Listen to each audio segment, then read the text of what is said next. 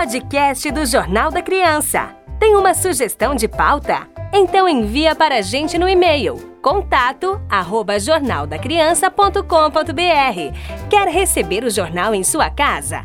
Basta assinar pelo site www.jornaldacriança.com.br. Hashtag Jornal da Criança.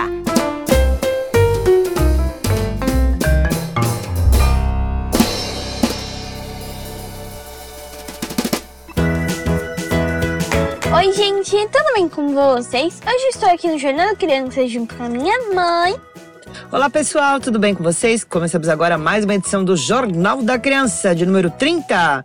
Quais são as principais manchetes desse mês, Isa? As principais manchetes são os ídolos da Copa. Torcedores de até 14 anos contam porque alguns craques vão brilhar no Mundial do Catar em 2022. Greta do Brasil.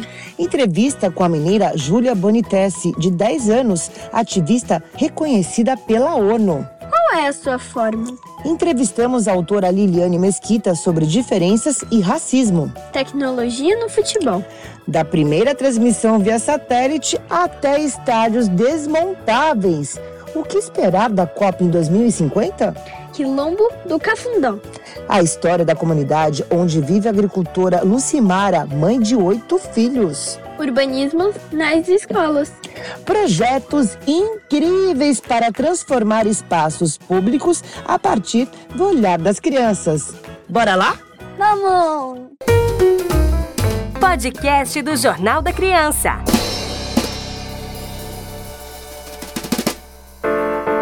Chegamos na editoria Brasil!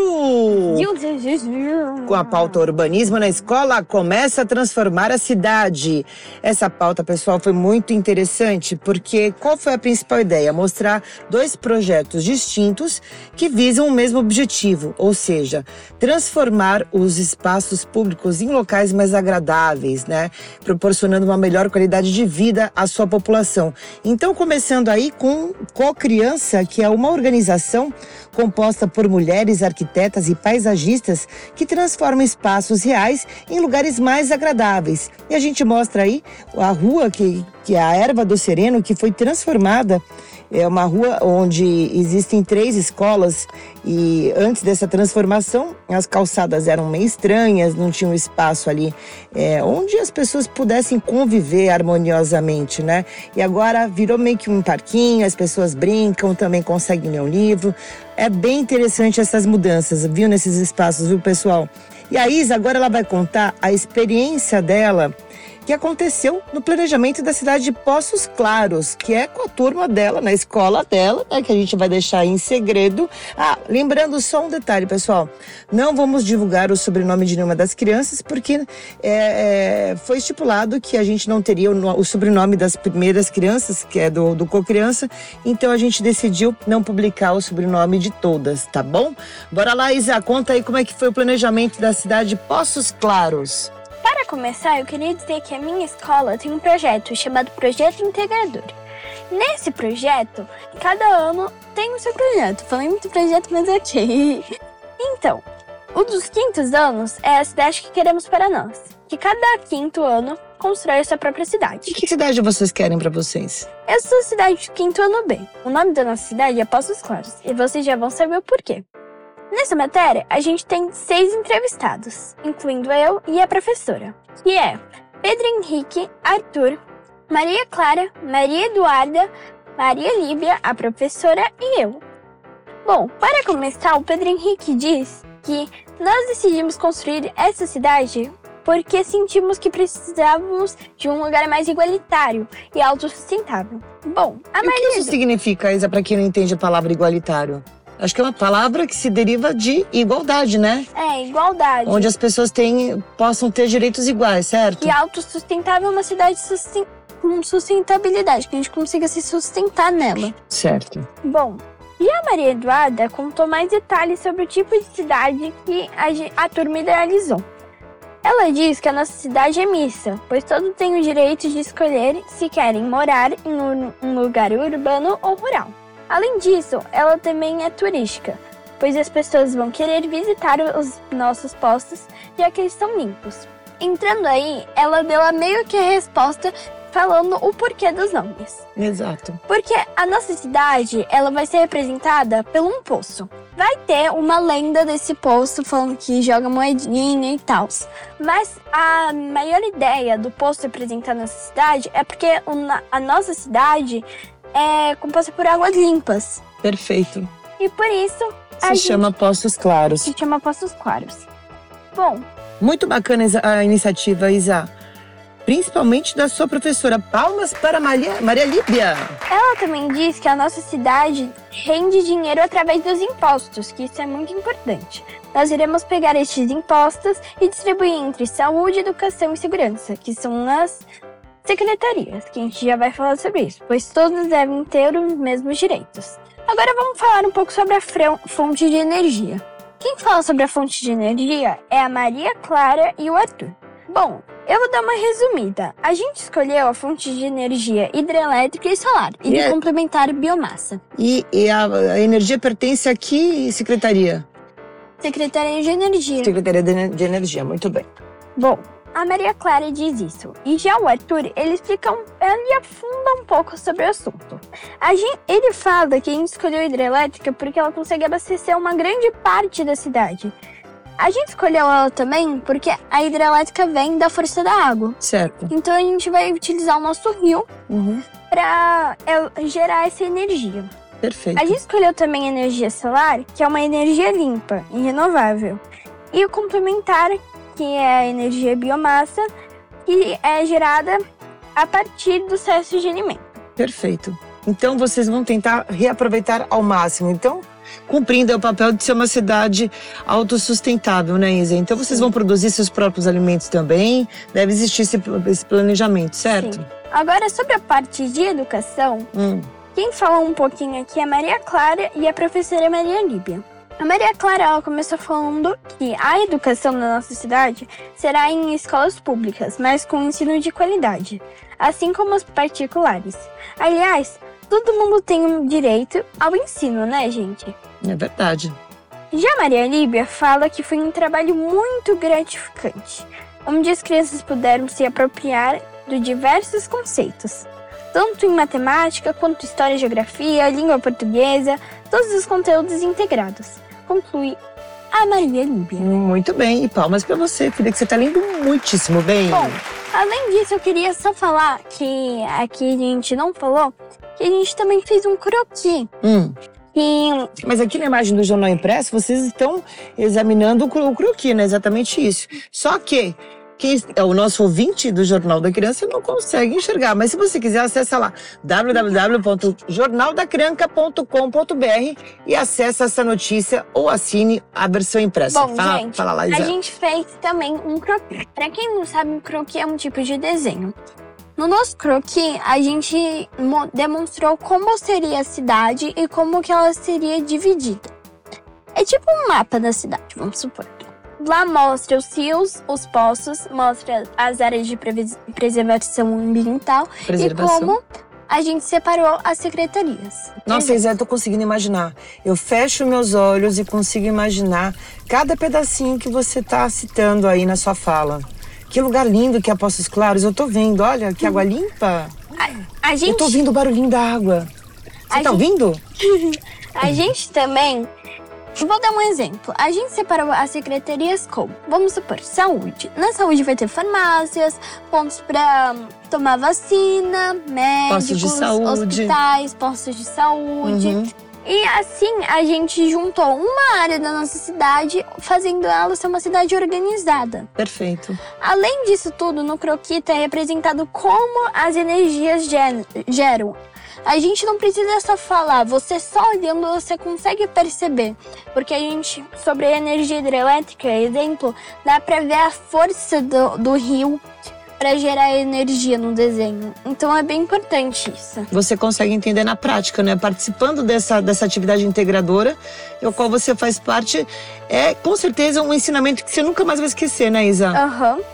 Bacana. E olha, pessoal, é uma curiosidade, a gente resolveu fazer essa pauta porque no dia 8 de novembro celebra-se o Dia Mundial do Urbanismo. É uma data de extrema importância para a gente repensar sobre a importância do planejamento dos espaços públicos, né? O, o crescimento organizado dos lugares. Agora, Isa, essa matéria que a gente fez aqui na mesmo, do mesmo lado dessa página, que é a página 3 do, do Jornal Impresso, fala o seguinte, olha, enquanto isso, no quilombo do Cafundó, em Salto de Pirapora, Isabela, vou te contar, essa história é completamente diferente, né, desse, essa, uhum. desse projeto de urbanização, de mistura um pouco até de tecnologia em alguma Posso das uma situações. Né? curiosidade? Né? Pode.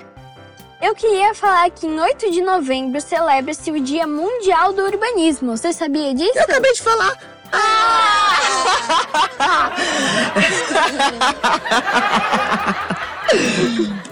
Então, mas voltando ao assunto.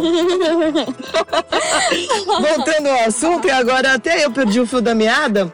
Eu tava falando já, Isa, aqui, é, que nessa mesma página a gente tava mostrando aqui o quilombo do Cafundó que fica lá em Salto de Pirapora. Será, será que o nosso ouvinte sabe que ainda existe quilombo? Ou só acha que existe nos livros de história? Ah, eu lembro que quando eu comecei a conversar com você sobre esse assunto, você Ou ficou melhor. meio espantada. Ou melhor, será que eles sabem o que é quilombo? Quilombo. Quilombo, olha, vou contar uma coisa. Existem 3.500 comunidades quilombolas, tá? E a gente resolveu fazer essa pauta também lembrando do dia 20 de novembro, né? Que é o dia da consciência negra. Vamos lembrar um pouco, né, dessa, dessa data que merece ser relembrada sempre. E a gente quis trazer um, uma pauta diferente sobre esse assunto, né? Mostrar como que é um quilombo. Entramos num quilombo. E sabe como é que é um quilombo, Isa? Vamos imaginar, fazer esse exercício da imaginação? Uhum. Um quilombo é um sítio é um sítio. É um sítio onde vivem 20 famílias, que é o caso aí da, do quilombo do Cafundó, né? E essas famílias, elas vivem numa sociedade autossustentável, né? Elas produzem seus próprios alimentos. Inclusive, o quilombo do Cafundó é muito conhecido pela produção agrícola, né? Eles fornecem para outros lugares. E a Lucimara, que foi a nossa entrevistada, ela contou que ela tem oito filhos, né? Uau! É, dois deles têm idade, assim, é, é relativamente semelhante semelhante à sua, só que não quiseram falar com a gente, Isa. São muito tímidos muito tímidos. Gente, essa matéria é muito bacana. É, a Lucimara bateu um papo muito legal com a gente, falar das tradições, dos encontros que eles fazem. Olha, tem uma galinhada lá que eles fazem, que é um prato delicioso. Eu fiquei com uma vontade danada de comer, eu não comi. E vou te falar, tem as bonecas, né, da dona Regina que ela faz, chama Abayomi, que faz muito sucesso, inclusive lá, lá, lá, na Europa. Vale a pena o passeio. Quem quiser, tiver curiosidade, entra no Google, coloca lá Quilombo do Cafundó, eles recebem visitantes, tá bom, pessoal? Só continuando, só para rematar sobre esse assunto do Dia da Consciência Negra, que é muito importante, a gente cita aqui a entrevista que a gente realizou com a autora Liliane Mesquita. Ela escreveu dois livros bem interessantes. Um deles se chama Qual é a Sua Forma? Que é uma, é uma maneira da gente debater sobre as diferenças entre as pessoas. Por exemplo, é, sobre o preconceito um pouco, né? Que a gente sofre, que as pessoas mais gordinhas, as mais redondinhas, as, as mais altas, né? É, ou por ser diferente, ter um pensamento diferente, afinal, qual que é a sua forma? É que a gente tem que ser parecido com uma bola? Todo mundo tem que ser parecido com uma bola. Eu posso ser um triângulo. É mais ou menos isso que ela faz. Ela brinca com as figuras geométricas.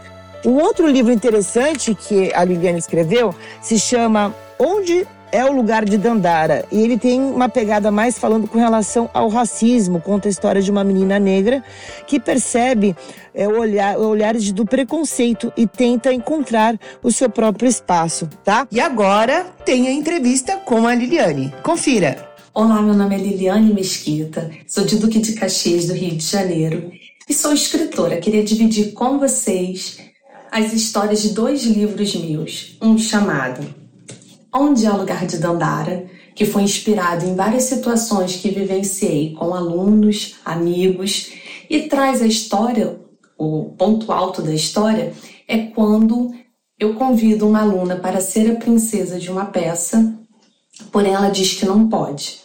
Ao questionar quais eram os motivos dela não poder participar, ela explicou: Tia, eu sou preta e não existem princesas da minha cor. Eu respondi para ela: Você é a princesa mais linda de todos os castelos. Eu te escolheria mil vezes. E a partir daquele momento, a história caminha mostrando que o lugar da Dandara e de todas as pessoas é aonde estão os seus sonhos, mesmo que alguém queira te provar o contrário.